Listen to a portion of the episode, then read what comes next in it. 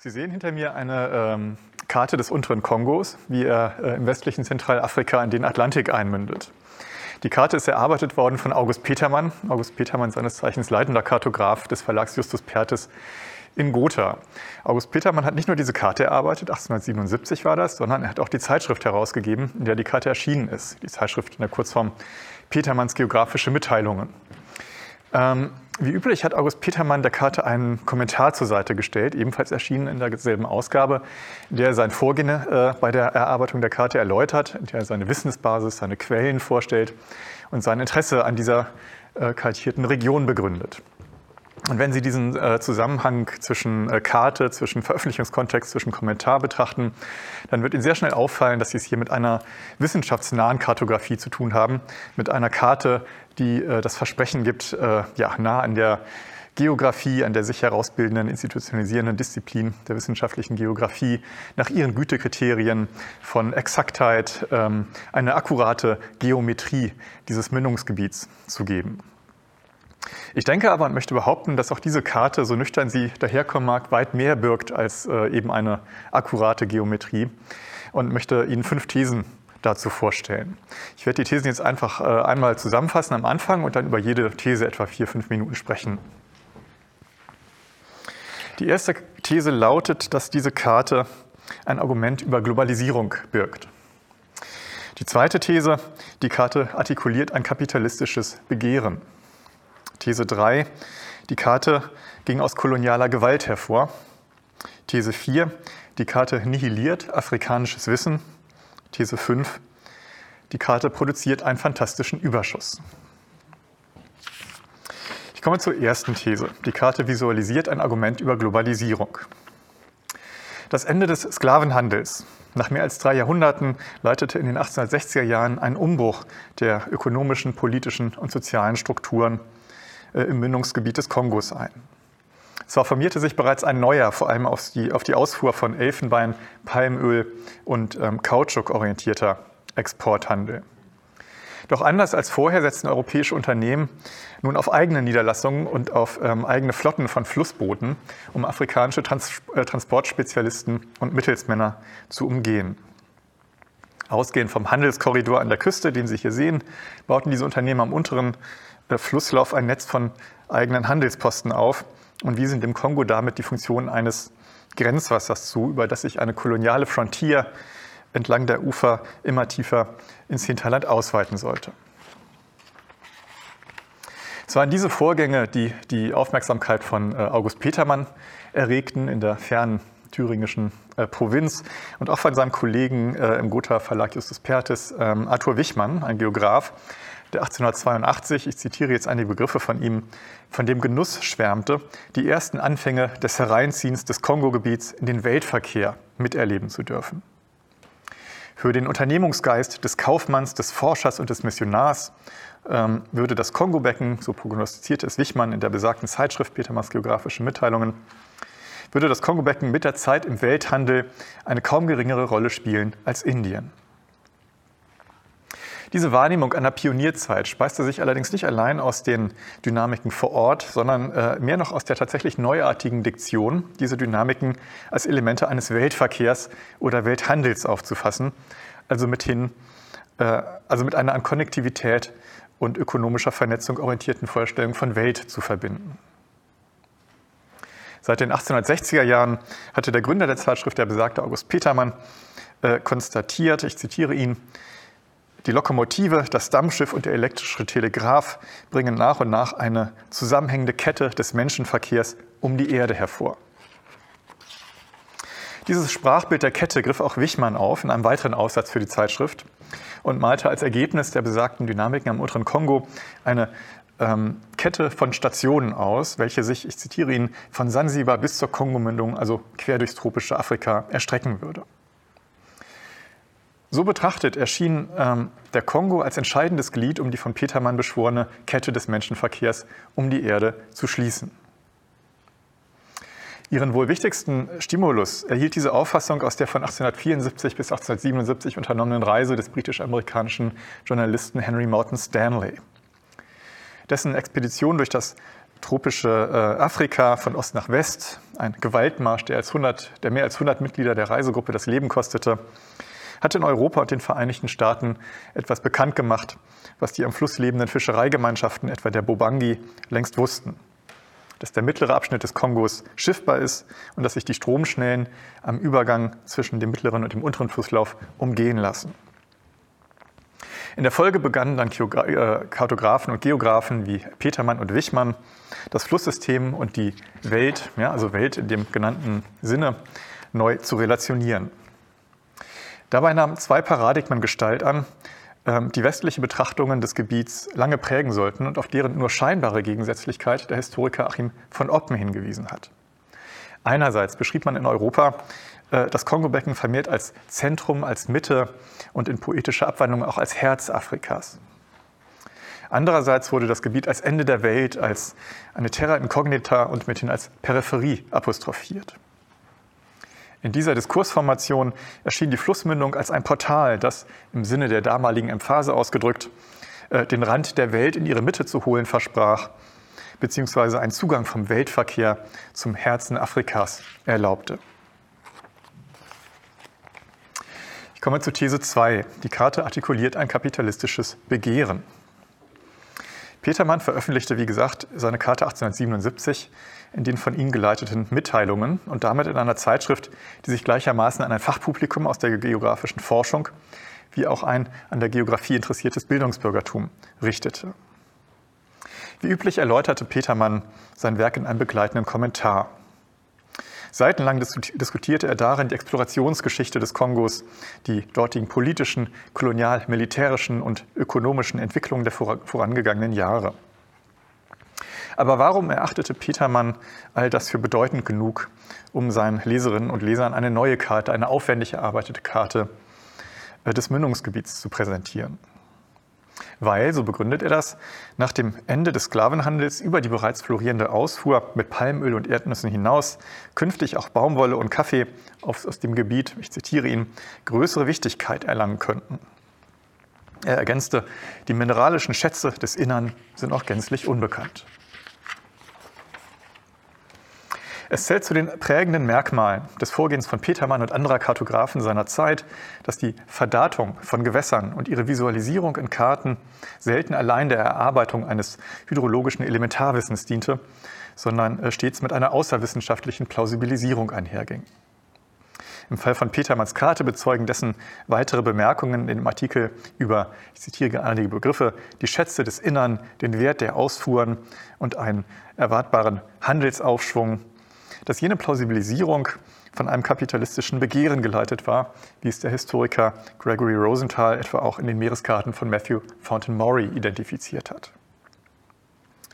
Der Übergang vom atlantischen Sklavenhandel zu einem Weltverkehr mit Rohstoffen bildete die entscheidende Rahmung, um den unteren Kongo mit den Mitteln der Kartografie von einer Terra Incognita in ein adressierbares, überschaubares, berechenbares und damit potenziell beherrschbares Gebiet zu verwandeln im diskursiven Spannungsfeld der äh, Wahrnehmung des Kongo-Beckens einmal als Ende der Welt und dann als äh, Schlüsselregion, über die sich eine zuvor das ökonomisch gedachte Einheit der Welt herstellen ließe, vergewisserte und bestärkte äh, die Karte Deutungen des Mündungsgebiets als eines Portals von globaler Relevanz.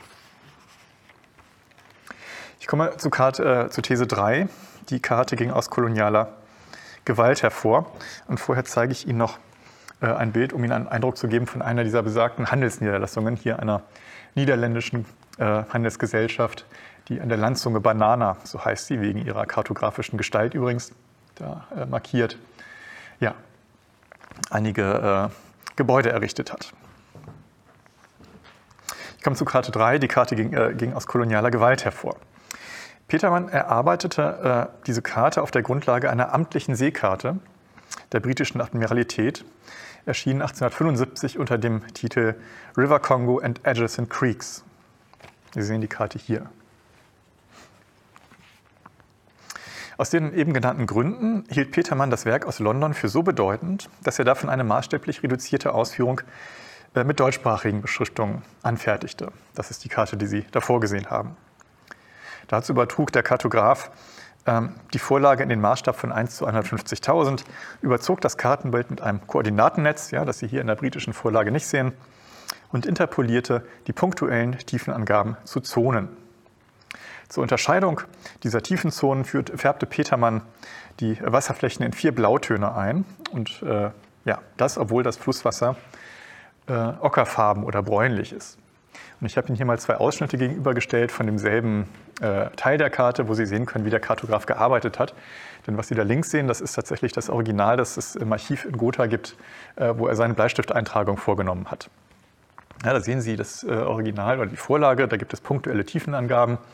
Und er hat das mit dem Bleistift sozusagen zu Zonen verbunden, ja, hat es sozusagen zu Linien interpoliert und dann diese Einfärbung vorgenommen. Ansonsten gibt es gar nicht so viel Veränderungen. Sie sehen die, ähm, die deutschsprachigen Beschriftungen, also die übersetzt wurden. Ja, ich könnte da jetzt noch weitere Bleistifteintragungen an anderen Stellen äh, kommentieren, die auch viel über Handwerkliches äh, äh, zu erkennen gibt. Aber äh, dies vielleicht nur als, ein, als einen Eindruck. Die Interessen äh, Großbritanniens am westlichen Zentralafrika hatten sich im Zuge der seit 1808 durchgeführten britischen Marineoperationen gegen den Sklavenhandel an der Küste nach und nach erweitert. Mehr und mehr verbanden sich ab Mitte des 19. Jahrhunderts die Bekämpfung des Sklavenhandels, ähm, die Förderung eines nach britischen Maßstäben rechtmäßigen Handelsverkehrs die Erforschung des Binnenlands und die Verbreitung des christlichen Glaubens in der übergreifenden Zielsetzung bzw. Rechtfertigungserzählung einer Zivilisierung der Region, eine Zivilisierung, die aus britischer Sicht auch weitreichende Interventionen legitimierte. Die aus dieser Motivlage heraus äh, 1861 vorgenommene Annexion von Lagos etablierte ein Verhaltensmuster äh, politischer und militärischer Entscheidungsträger, afrikanische Küstengesellschaften, die sich gegen britische Interessen stellten, äh, mit Gewalt zu begegnen, auch an der Kongo-Mündung. Nachdem es in dem dargestellten Gebiet 1863 zu Auseinandersetzungen um eine Niederlassung britischer Unternehmen gekommen war, äh, schrieb der Marineoffizier Wilmot an Konteradmiral Walker, ich zitiere, Our object in dealing with the natives of this country should be to make a great and terrible example among them when it becomes necessary to use force and show our power. Zu einer solchen Demonstration militärischer Macht fand die Royal Navy 1875 Anlass.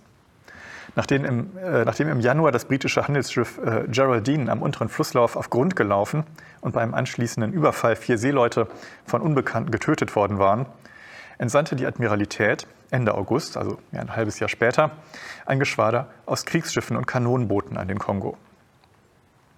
Von der Mündung bis Punta da Lenya, also auf einer Strecke von mehr als 30 Kilometern, ähm, bombardierten sie zwei Wochen lang die Uferbevölkerung.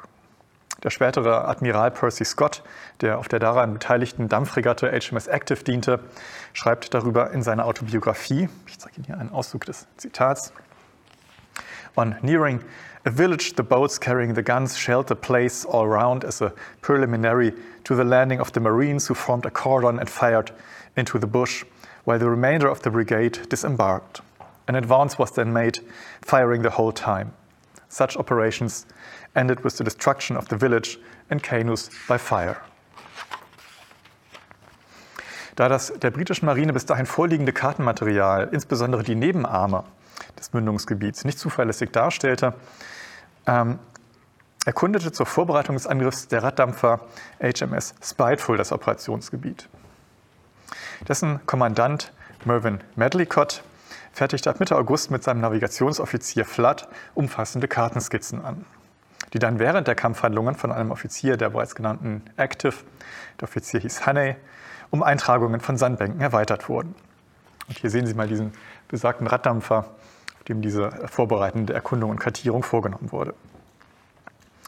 Das so entstandene Skizzenmaterial ließ die Admiralität dann noch im selben Jahr zu einer amtlichen Seekarte der eben gezeigten Seekarte River Congo and Adjacent Creeks auskonstruieren.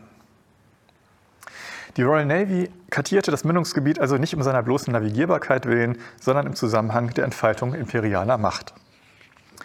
Die Kartografie des Dampfboot-Imperialismus bezweckte das Gewässer nicht nur begreifbar und navigierbar, sondern auch beherrschbar zu machen, verfügbar zu machen.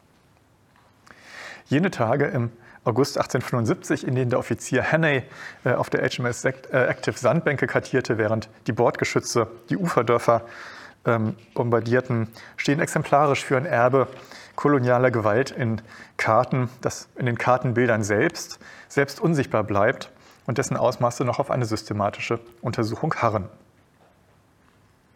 August Petermann ähm, verschwieg den gewaltsamen Entstehungszusammenhang seiner Vorlage, also der britischen Karte, übrigens keineswegs.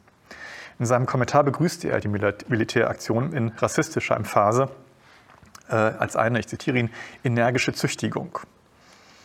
Doch in seiner Adaption überführte Petermann das, was zum Zweck der Ausübung kolonialer Gewalt entstanden war, in einen neuen Kontext der Herstellung von Übersicht für ein geografisch interessiertes Publikum und lagerte Hinweise ähm, auf das Militärische und Koloniale aus dem Kartenbild aus.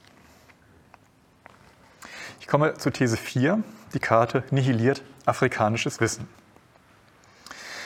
Auf einem Fluss navigierten Seeleute terrestrisch, also etwa mit Kreuzpeilungen, und zu diesem Zweck verzeichnete die britische Seekarte zahlreiche markante Uferstellen, ähm, die sie äh, überwiegend als Point, Cove oder Bay spezifiziert.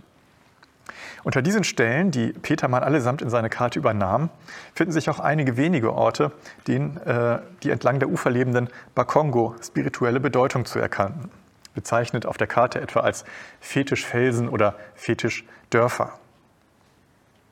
In der Verzeichnung dieser Orte übersetzte die Karte ein Element in das Zeichenrepertoire der Kartografie, das auf eine andere, von Petermann und den britischen Vermessungsoffizieren unerkannte Auffassung des Gewässers verweist in der Kosmologie der Bakongo, das heißt ihren Grundannahmen über die Welt, über ähm, ihre räumliche und äh, zeitliche Ordnung und das Dasein des Menschen in ihr.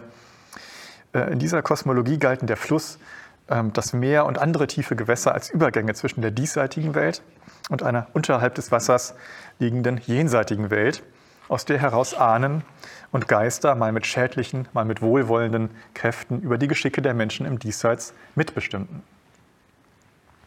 Wassernahe Schreine und Kultstätten ermöglichten es mit jenen Ahnen und Geistern in Kontakt und Austausch zu treten etwa durch Opfer, äh, und etwa durch Opfergaben Einfluss auf ihr Handeln zu nehmen.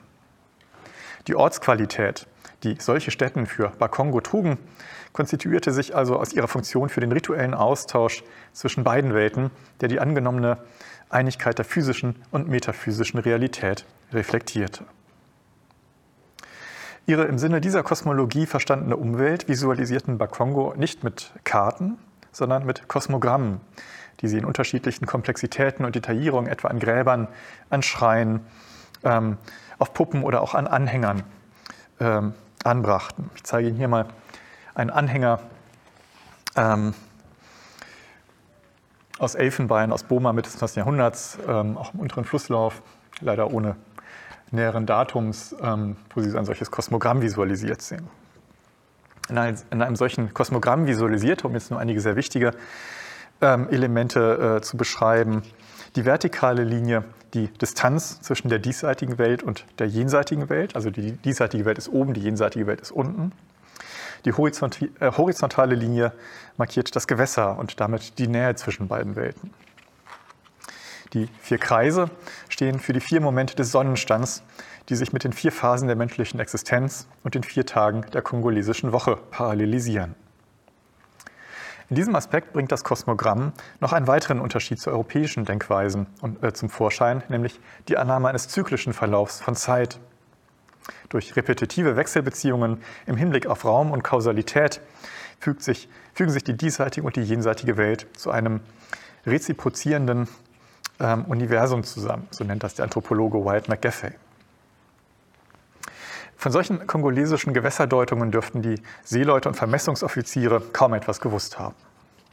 Orte wie die von ihnen so bezeichneten Fetischfelsen oder Fetischdörfer, Fetisch war ein zeitgenössischer Begriff, der eigentlich immer das markierte, wovon die Europäer nichts verstanden, also als Sammelbegriff, ähm, interessierten sie als markante Landschaftselemente, die einen Nutzen für das terrestrische Navigieren versprachen. Auch die von der britischen äh, Seekarte ausgehende Karte Petermanns bildet die Portalqualitäten des Gewässers also nur partiell ab.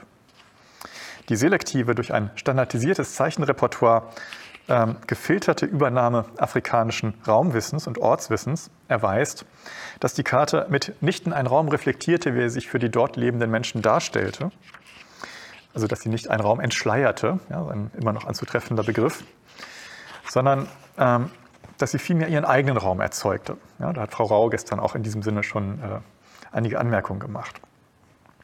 Jene Bedeutungen, die äh, Stellen an, äh, an, und in der Flussmündung aus Sicht der Anrainergemeinschaften zur Ortsqualität verhalfen und die das Wasser als Übergang zwischen der diesseitigen und der jenseitigen Welt auswiesen, reflektierte die Karte nicht und beteiligte sich so an einer Nihilierung afrikanischen Wissens. Nihilierung kennen Sie vielleicht, den Begriff, den ich von äh, Berger Luckmann entnehme, ähm, um zu erklären, wie sozusagen Wissen, das es eigentlich gibt, sozusagen nach und nach zum Verschwinden gebracht wird. Ich komme zur fünften und letzten These. Die Karte produziert einen fantastischen Überschuss. Lassen Sie mich diese abschließende These einleiten mit einem Zitat von Joseph Conrad. An imagine, uh, imagine, imaginatively written notices to mariners would be a deadly thing. Mit dieser Feststellung leitete Conrad einen Essay ein, der im Dezember 1922 unter dem doppeldeutigen Titel Notices to Mariners erschien im Manchester Guardian. Ähm, ich zitiere weiter. It would be sure to kill a number of people before its imaginative quality had been appreciated and suppressed. In den Notices to Mariners, jenen Informationsblättern, ähm, in denen britische Schifffahrtsbehörden seit 1834 Berichtigungen von Seekarten bekannt gaben, sah Joseph Conrad das Ideal einer vollkommenen Genauigkeit verwirklicht. Eine Sprache der Wahrheit, ungetrübt von Fantasie, Suggestion und, äh, Suggestion und Emotion, ausgerichtet auf den alleinigen Zweck der Informationsübermittlung und dadurch eine oder die vertrauenswürdigste Form aller Prosa. Dem Schriftsteller Conrad dürfte Fantasielosigkeit kaum als erstrebenswert gelten. Doch seine Figuren, und das waren meist Seeleute, entwarf Conrad gerne als kühle Rationalisten, die dann aber oft daran scheitern, in gefährlichen Situationen den Kopf zu bewahren und entgegen ihrer Vernunft handeln. Was Conrad den Notices to Mariners, den Berichtigungen von Seekarten, zuerkannte, nahm freilich auch die Karten selbst in Anspruch. Eine Ethik nüchterner Präzision, ausgerichtet an den Maßgaben einer messenden und standardisierenden Geographie. Doch die Signifikanz ähm, solcher Karten erschöpfte sich, wie ich argumentieren möchte, nicht in diesen Qualitäten. Ähm, ich zitiere einmal den Romanisten Jörg Dünne, der schreibt, in der Ermöglichung eines aperspektivischen räumlichen Nebeneinanders befriedigen Karten auf Rezipientenseite nicht nur ein Interesse an berechenbaren geografischen Koordinaten, sondern werden auch zur intermedialen Imaginationsmatrix, auch für qualitative Operationen der Raumkonstitution, zu denen insbesondere textgebundene Formen der Beschreibung bzw. des Erzählens gehören. Zitat Ende.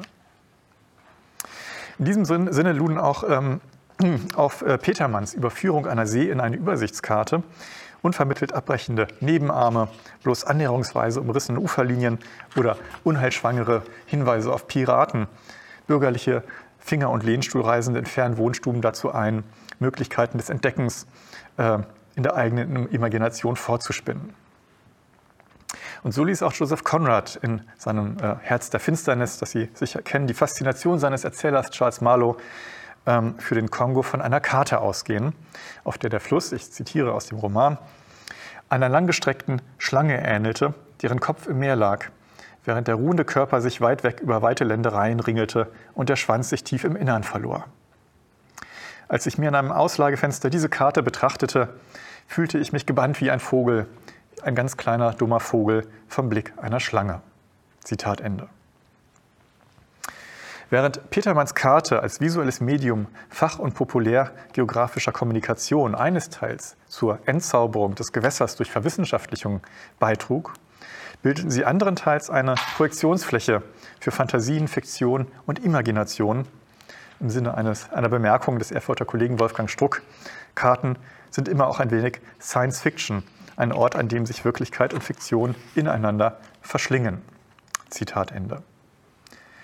Die Grenze zwischen der Karte als einem Flaggschiff, der, äh, Flaggschiff einer Ethik der Genauigkeit, das ist ein Begriff von Sibylle Krämer, und der Karte als einem Reservoir für die Fantasie, ein Begriff, den Sie kennen von Michel Foucault, äh, verschwimmt wie ein Flussufer im Mangrovensumpf. Die Geografie vermag den Mythos so wenig abzuwerfen wie Konrads Figuren das Irrationale. Vielen Dank.